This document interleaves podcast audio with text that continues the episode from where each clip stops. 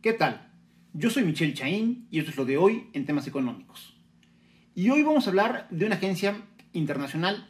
que tal vez ahorita no todos la tengan tan presente, pero si esta discusión o este, este, esta plática lo hubiéramos tenido en los años 70, todos y cada uno de nosotros, fuéramos o no economistas, íbamos a ver que era la Comisión Económica para América Latina, la CEPAL. Y esto era así porque cuando la CEPAL estuvo comandada durante un muy buen tiempo por el argentino Raúl Previch, generaron una escuela de pensamiento, digamos que propio, por de alguna manera, que retomaba buena parte de lo que en México funcionó y conocimos como el milagro mexicano, hicieron toda una escuela de política pública basada en el tema de la sustitución de importaciones y el cerrar y proteger a la economía doméstica. Y esto fue un enfoque que se enfrentaba ideológico y políticamente con esa regularización, esa, esa apertura de los mercados que traían como políticas públicas tanto Margaret Thatcher en Reino Unido como Ronald Reagan en los Estados Unidos. Al final, digo, no tiene caso mucho hacer historia, al final, pues los países, digamos, que más eh,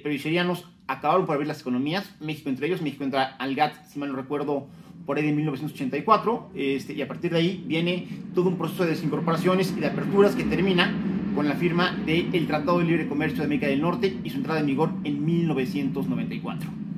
El tiempo pasado, y hoy ya nos da don Raúl Previch, eh, que tiene desde luego un lugar en la historia muy importante,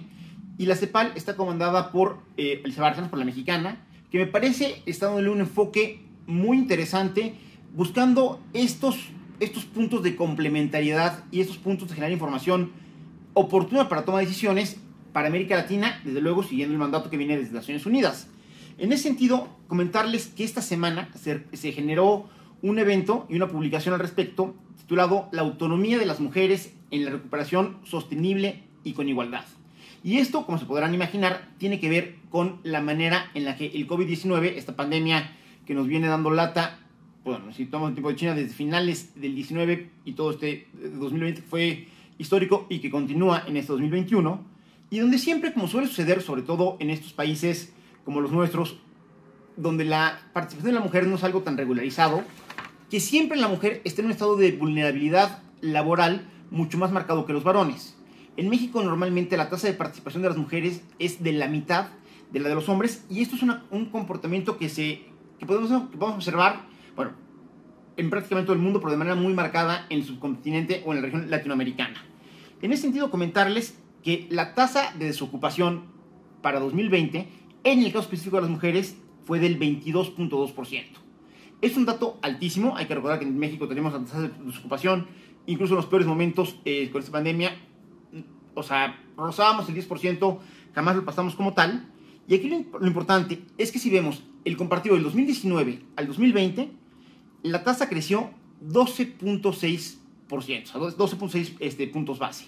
Eso es muchísimo, más del doble prácticamente. Y esto se explica porque normalmente las mujeres se están contratando o históricamente se han venido contratando en sectores que son mucho más vulnerables a efectos movimientos adversos como estamos viendo en esta crisis. Pero a ver, siguiendo, siguiendo con la explicación que da la CEPAL, que me parece un buen ejercicio, lo que nos dicen es, a ver, si como estábamos calculando más o menos, el mundo en su conjunto se cayera eh, un 7.7% en el PIB del 2020, se hubieran caído más o menos poquito menos de lo que en realidad se cayó México, entonces hubiera habido 118 millones, 118 millones de mujeres en América Latina en condición de pobreza. Y esto, como les decía, tiene que ver por dónde se emplean. ¿Por qué? Porque las mujeres, en términos generales, en 56.9% se contrata más que los hombres en sectores que potencialmente van a ser de los más perjudicados por la crisis. ¿Cuál? Empezamos por el tema del turismo, todo lo que es alimentos, bebidas preparados, como sabemos es un sector muy noble. En México es uno de los principales senadores de empleo para mujeres y para jóvenes, pero que en un momento complicado como este también resulta de los más frágiles. Lo mismo sucede con el sector manufacturas,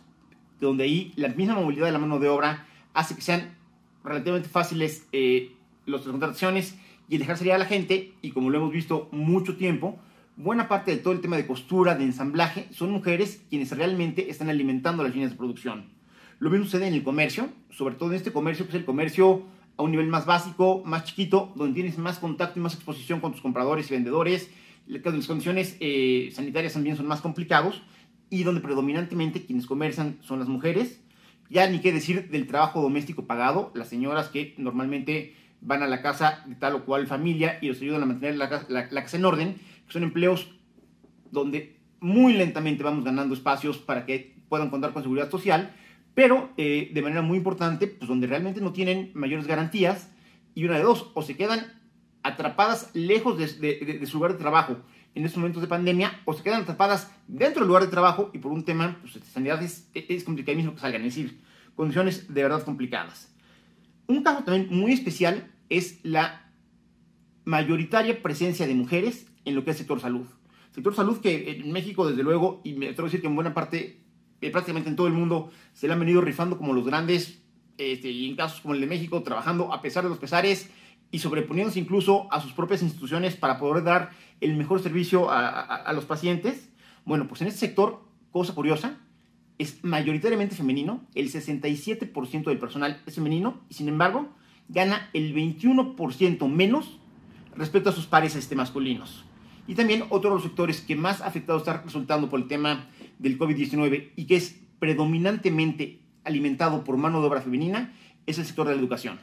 Eh, donde sabemos que la parte tecnológica en algo ayuda, nos pre todo, y donde ahora los, los profesores y los profesores tienen que estarse desplazando a comunidades, exponiéndose más al contagio con el virus para poder atender a sus, a sus grupos y a sus alumnos. Ahora, de acuerdo a estas proyecciones que nos regala la CEPAL, ¿qué pasa en el caso de México? Ellos habían hecho el ejercicio pensando que México podía caer en el 2020 algo así como el 9%, no se quedaron lejos, en realidad lo que nos dijo el indicador oportuno del PIB es que nos callamos el 8.5, es decir, falta que lo ajusten, pero creo que está en un rango bastante, bastante este, creíble. Y ahí el dato es brutal. Si la economía se cae el 9%, el 65.2 de las mujeres, 6.5.2, es decir, más de la mitad de las mujeres estarían en una condición de vulnerabilidad laboral, de vulnerabilidad económica. En este mismo ejercicio, únicamente con esa misma caída del 9%, únicamente el 34.5% de los hombres estarían en, ese, en esa situación de vulnerabilidad. Esto, pues, desde luego, tiene que ver con muchos aspectos estructurales, con aspectos culturales, en esa falsa lógica, en esa muy, muy falsa lógica, de que afectas menos a una familia si despides a un joven o a una mujer, lo cual es totalmente falso. Ese paradigma del hogar de la esposa, el esposo, los dos hijitos, el perro y el patio, donde el papá y el proveedor, existe, pero definitivamente ya no es el que define el perfil socioeconómico de la, de la sociedad mexicana y cada vez va conviviendo de manera mucho más natural con otros esquemas de familia donde van desde las personas que son este, hogares unipersonales hasta las combinaciones que nuestra creatividad, nuestro impulso y nuestras ganas nos den este, para, para imaginar.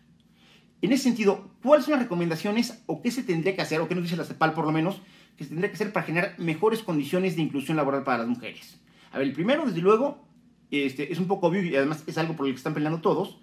es que son necesarias, sobre todo en países como México, reformas fiscales que permitan ampliar el espacio fiscal para estas políticas que no queremos abandonar. Es decir, si queremos asegurar que haya los recursos, el espacio fiscal, para que siga habiendo políticas a favor de la igualdad y del género, tenemos que pensar entonces forzosamente en recaudar más. En ese sentido, perdón, lo idóneo sería poder reactivar eh, el comercio, el turismo y en general el sector servicios. Creo que nadie estaría en contra de que se reactivaran, pero pues, digo, la verdad es que no es algo que se puede hacer con decreto. Eh, lo que es interesante es ver eh, cuáles son los sectores en los que crece la economía y qué tanto participa o no participan las mujeres. En ese sentido, América Latina tiene un potencial muy interesante y me atrevo, a decir que ahí países como Argentina y como México tendrían que ser puntuales, también Uruguay, en todo lo que es el desarrollo de tecnologías de la información. Ahora, digamos que en ese sentido sería un doble reto. Es por un lado, ampliar la participación de las tecnologías de la información en la composición del producto y del valor agregado que generamos como país, y dentro de este movimiento, ampliar la participación de las mujeres en el sector. Ya no más ese paradigma absurdo de que las escuelas de ingeniería tienen que ser predominantemente masculinos. La verdad es que tenemos ejemplos